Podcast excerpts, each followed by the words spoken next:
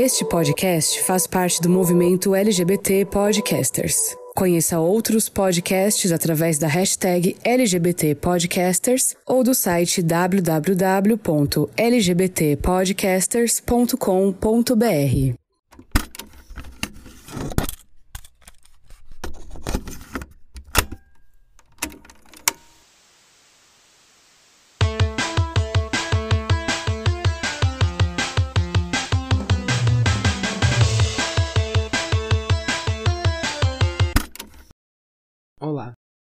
este é o novo episódio de Plante um Gamer, o episódio de número 3 da temporada número 2.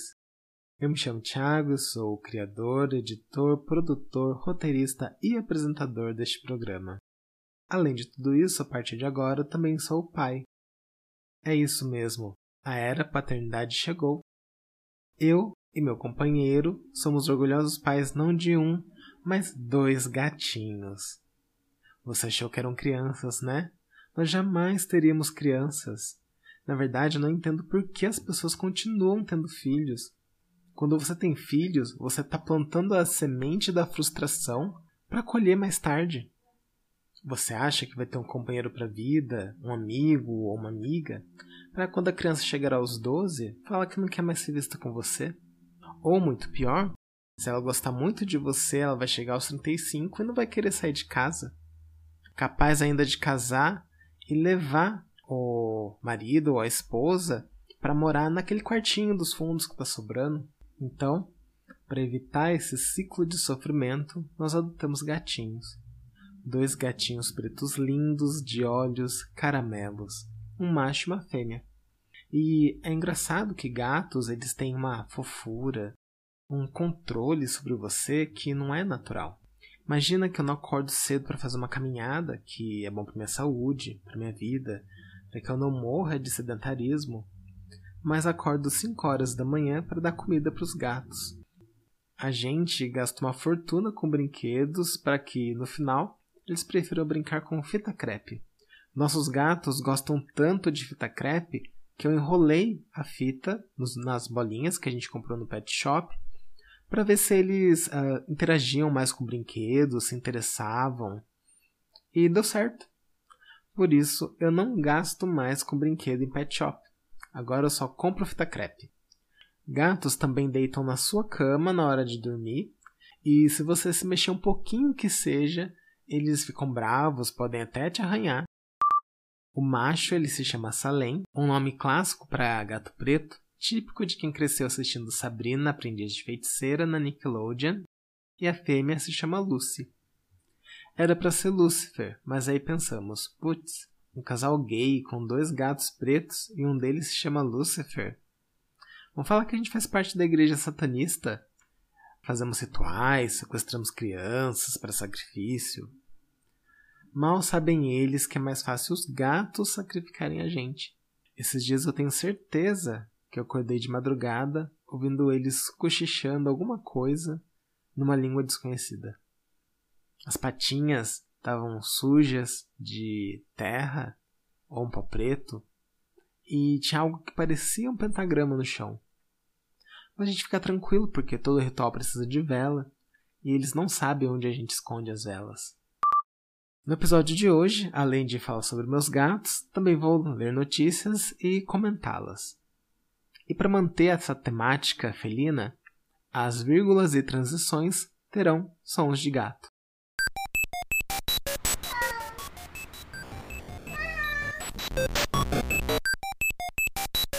A pandemia do coronavírus continua firme e forte, e você imaginaria que, após um ano, as pessoas teriam aprendido a se portar na rua. Afinal de contas, não é muito difícil. É só você colocar uma máscara, lembrar de não tocar o rosto, ficar a dois metros de qualquer outro ser humano e lavar as mãos com água e sabão por pelo menos 20 segundos. Se você não tem água e sabão, use álcool 70. E se você tiver muita dificuldade em contar até 20 enquanto lava as mãos, você pode cantar o coro de Hit Me Baby One More Time da Britney Spears, pois ele dura exatos 20 segundos. Isso será tempo suficiente para você lavar suas mãos e ferver um pouquinho fazendo uma coreografia ao som de um clássico dos anos 2000. Agora, se você não consegue seguir esse protocolo básico, você pode optar por ficar em casa. Você não precisa ir no fluxo que acontece na periferia da sua cidade ou ir à balada de playboy clandestina que acontece no bairro nobre onde você mora. Fique em casa. E para te ajudar, a Sony trouxe de volta o Play at Home. Ao longo de quatro meses, a Sony dará quatro jogos gratuitos, ou seja, um por mês para que você deixe de ser um vetor dos infernos que espalha o novo coronavírus por aí. Novo coronavírus não, porque não tem nada de novo em um vírus que circula pelo mundo há mais de um ano. O primeiro jogo gratuito que foi ofertado é o Ratchet Clank, um jogo de plataforma lançado em 2016, que é uma reimaginação do jogo de mesmo nome de 2002, ou seja, é um remake. Ao dar esse jogo de graça, a Sony permite que você economize 80 reais, que é o valor do jogo na PlayStation Store. Você economiza 80 reais e fica em casa salvando vidas. E no dia 25 de março, a Sony disponibilizou diversos jogos de seus estúdios indie parceiros. Não é um, dois, nem três jogos grátis. Serão 10 jogos. Oito jogos indie e mais dois mais conhecidos. Então você terá horas de jogatina que vão prender a sua bunda preguiçosa no sofá por horas, impedindo que você saia de casa e colabore com o aumento de casos de coronavírus. Óbvio que eu estou falando daqueles que podem ficar em casa, já que muitos terão que deixar a segurança do celular para trabalhar. Mas se você estiver trabalhando, você terá 10 motivos para ficar em casa após o trabalho. E Horizon Zero Dawn também estará gratuito por tempo limitado a partir do dia 19 de abril. Mas que jogos indies são esses?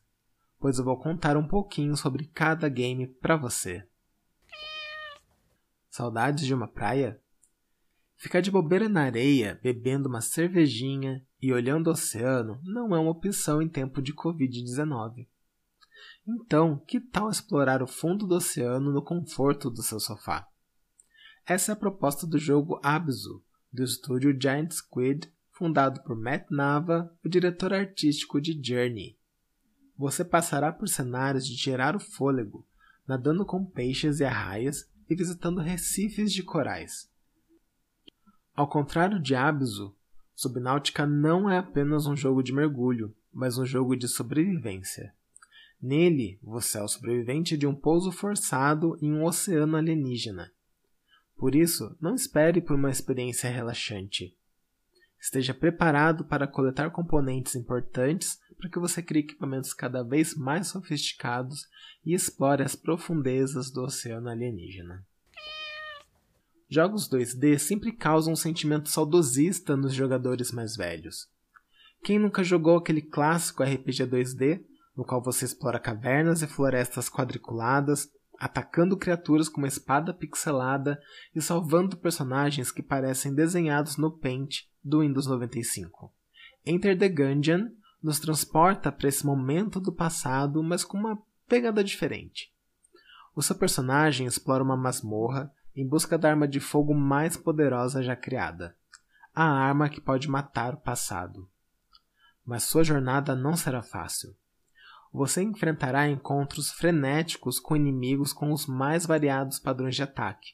Lembrando muito aqueles jogos tipo asteroide, que você tem que ficar desviando dos asteroides e atirando ao mesmo tempo.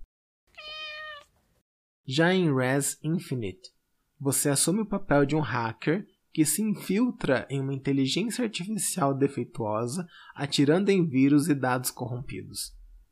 O mais interessante do jogo é que ele mistura elementos de jogo, de tiro e música.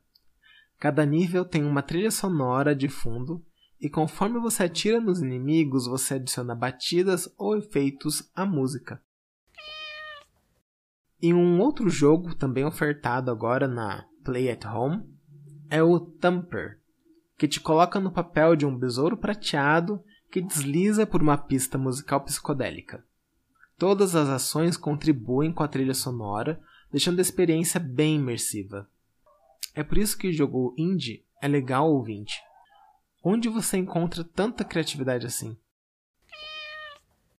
Agora, Para que montar um quebra-cabeças se você pode jogar um? Essa é a intenção de The Witness, mais um dos jogos ofertados na Playtime. Explore uma ilha enquanto você progride ao resolver puzzles. Uma proposta bem simples e com certeza o jogo menos interessante da lista, na minha opinião. Agora, para você que é rico e tem um VR, você pode usufruir dos games Astro Boy Rescue Mission, Moss e Paper Beast.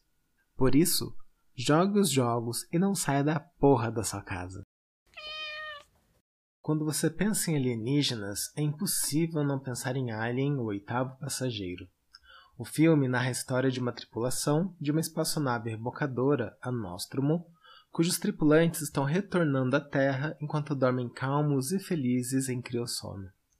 Então, uma transmissão de origem desconhecida de um planetóide vizinho é recebida e o computador da nave acorda a tripulação. Só nisso eu já ia ficar de saco cheio, porque não tem coisa pior do que ser acordado. Me acordar cedo como esquecer o leite fora da geladeira em um dia de verão. Eu vou azedar. Se você quer me ver de cara amarrado o dia todo, é só me acordar antes do horário que eu estipulei que iria acordar. Enfim, a tripulação acorda e acredito eu que eles estão putos da vida por terem sido forçados a sair da criocama antes da hora e se veem obrigados pelo dono capitalista da nave a responder ao chamado.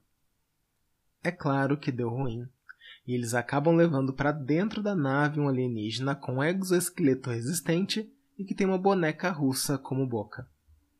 Esse filme é incrível não apenas pela sua história e os efeitos, que para a época eram novidade. A narrativa gira em torno de proteger um gato, e é isso que deixa o filme mais especial. É isso mesmo. Esse filme é sobre o gato. Não é sobre a Ripley, interpretada pela Sigourney Weaver. Ele não é sobre alienígenas e humanos. É sobre o amor entre um gato e sua dona. Você consegue ver que a narrativa que eu contei lá no começo sobre os meus gatinhos amarra bem com esse filme? Hoje, eu consigo ver isso, porque eu tenho gatinhos. Isso é lindo, é maravilhoso. A narrativa nos leva a refletir sobre a beleza da relação homem e pet. Você acha que a Lessie, aquela cadelinha da TV, gera o mesmo engajamento que esse gatinho na nave? Quem é Lessie na fila do pão? Você acha que se fosse um peixe no aquário, a Ripley ia correr o risco de ser devorada pelo alien para salvar o coitado do peixe? Jamais. E agora essa incrível narrativa será transformada em jogo. Aliens Fireteam, um jogo de tiro cooperativo anunciado para quase todos os consoles, exceto o Nintendo Switch. O jogo se passa em 2202, 23 anos depois da conclusão da trilogia de Alien.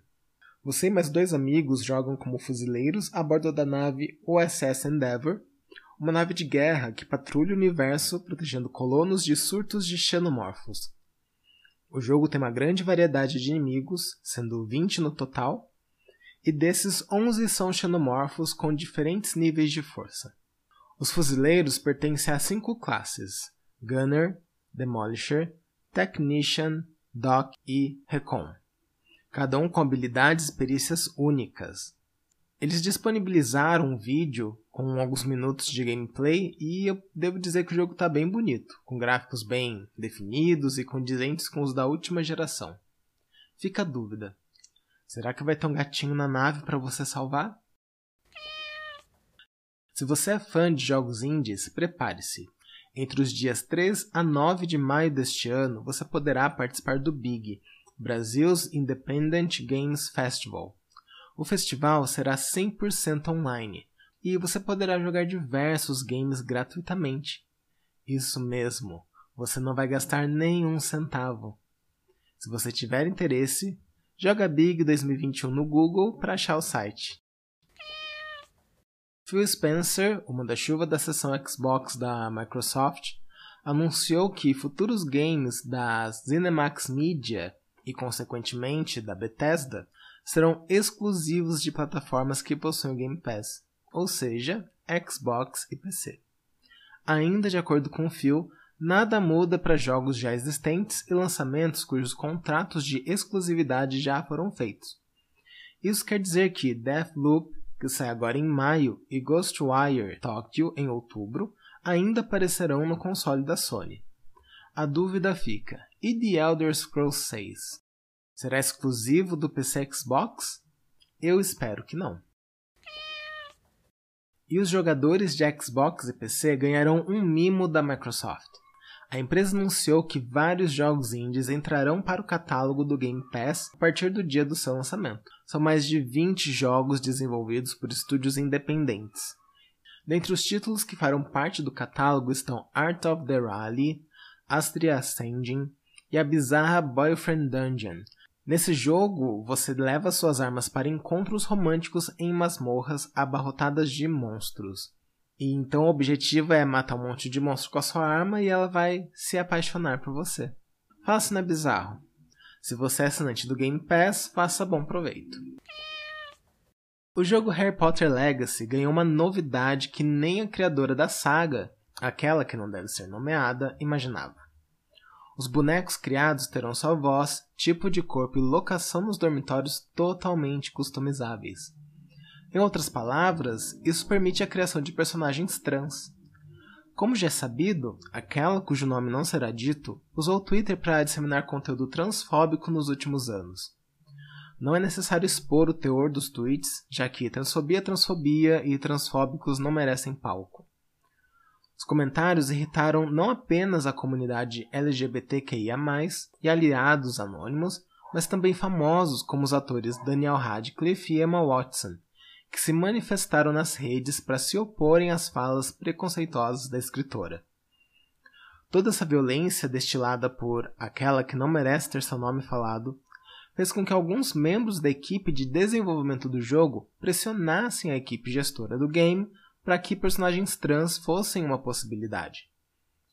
Vale lembrar que personagens transgêneros não são novidade, já que são possíveis em jogos como The Sims, Cyberpunk 2077 e Animal Crossing. E as polêmicas em torno de Harry Potter Legacy não param. O lead designer do jogo, Troy Leviat, teve vídeos de seu canal do YouTube expostos pelo jornalista Liam Robertson. Os vídeos trazem conteúdo antifeminista e de apoio a um pequeno grupo de gamers conservadores que assediam jornalistas progressistas. Parece que muitas Horcruxes precisam ser destruídas para que essa vilania preconceituosa e intolerante que assola o mundo de Harry Potter acabe. Nova versão de Cyberpunk 2077 foi lançada. Poderia ser essa notícia, mas a verdade é que a CDPR, a desenvolvedora do game, lançou um patch para arrumar centenas de bugs do jogo. A lista, disponível no site oficial do jogo, tem apenas 500 correções. E a lista termina com um e muito mais. Isso quer dizer que são mais de 500 problemas corrigidos por esse patch. E eles usam e muito mais para dar uma impressão que as correções são algo positivo. Imagina que você vai a um médico e ele fala: Olha, nos seus exames você tem colesterol alto, nível de glicemia além do normal, pressão mais alta do que um mergulho a 60 metros de profundidade e muito mais. Não é uma sensação de alívio, é uma sensação de desespero. E as correções vão desde problemas específicos para o console e PC até problemas de jogabilidade. Se você comprou o jogo, aproveite para poder desfrutá-lo por completo finalmente. Quem joga algum tipo de jogo online com certeza já se deparou com aquele item que você só consegue comprar com dinheiro de verdade e que te presenteia com equipamento, uma skin ou um personagem aleatório. Estou falando da famosa Loot Box, presente em jogos como Free Fire e Genshin Impact. Pode parecer uma ação inocente, mas a Associação Nacional dos Centros de Defesa da Criança e do Adolescente, a ANSED, está de olho e entrou com uma ação para proibir a venda deste tipo de item no Brasil. Várias empresas foram citadas na ação, como a Activision, Electronic Arts, Garena, Nintendo, Riot Games, Ubisoft, etc. No pedido, por exemplo, a Ansed quer que a Garena, desenvolvedora do Free Fire, pague uma indenização de 1,5 bilhão indenização moral individual de 1 mil para cada usuário criança ou adolescente de seus jogos. Você pode se perguntar o que motivou essa atitude da Ansed. A loot box é um mecanismo similar a um jogo de azar. Você faz uma aposta de que vai conseguir um item forte, mas na maioria das vezes ganha algo irrelevante. Isso acaba estimulando a compra de uma outra loot box. Fala-se isso na parecido com o ato de ir a um cassino e apostar seu dinheiro até conseguir o prêmio que você tanto quer. E praticamente ao mesmo tempo que ficamos sabendo dessa ação da Ansed, a organização Gamble Aware publicou um trabalho mostrando que as loot boxes podem sim viciar jogadores. Isso fica muito claro quando dados mostram que 5% dos jogadores são responsáveis por 50% dos gastos com loot boxes em jogos. Uma porcentagem muito pequena gastando demais. Além disso, homens mais jovens e aqueles com nível de educação mais baixo têm maior probabilidade de comprar uma loot box. A Boy Aware sugere que jogos que tenham loot boxes tenham uma idade mínima para jogar. Mostre a probabilidade de se obter cada item, tenham limites de gastos diários e preços em dinheiro real ao invés do famoso diamante ou estrela. Mas esse caso também não é único do Brasil. Vários outros países já proibiram ou têm algum tipo de limite para o uso de loot boxes em jogos. Por exemplo, Reino Unido, Estados Unidos, Alemanha, entre outros. Vale lembrar que no Brasil, jogos de azar são ilegais e, portanto, as loot boxes devem ser proibidas. Inclusive, o Ministério Público acatou a ação da ANSED. Agora depende ao jurídico decidir se as loot boxes serão proibidas ou não. Eu espero que você tenha gostado deste episódio. E se você achou o episódio legal, me dá uma força e ajuda mais pessoas a ouvirem esse incrível programa compartilhando o episódio nas suas redes sociais. Você também pode seguir o Twitter e Instagram do podcast, arroba Gamer, gamer com Y depois de A, para saber se algum episódio foi postado e ouvir prévias. E se você quiser participar, você pode mandar um e-mail para plantiongamer.gmail.com. Sua participação é muito importante. Você pode mandar sua opinião, uma sugestão de jogo, uma sugestão de pauta, uma história triste, fica a seu critério. Eu vou dar um jeito de usar o que você me enviar como pauta. Se você quiser, você pode me seguir no meu Twitter pessoal, Thiago P. Glória. Nele eu faço postagens aleatórias sobre os mais diversos assuntos. E antes de encerrar o episódio, eu gostaria de começar um quadro novo, uma rotina nova. Quero contribuir um pouco mais com você, com a sua formação como ser humano. Eu quero que você saia desse programa com a sua sacolinha, que é a vida mais cheia. Mais uma joia na sua coroa. Uma sementinha para você plantar na sua horta, que é a vida. Olha só que temático. Por isso, este será o momento do quadro Plantei uma sementinha, onde eu vou sugerir algo transformador para a sua vida. Plantei uma sementinha.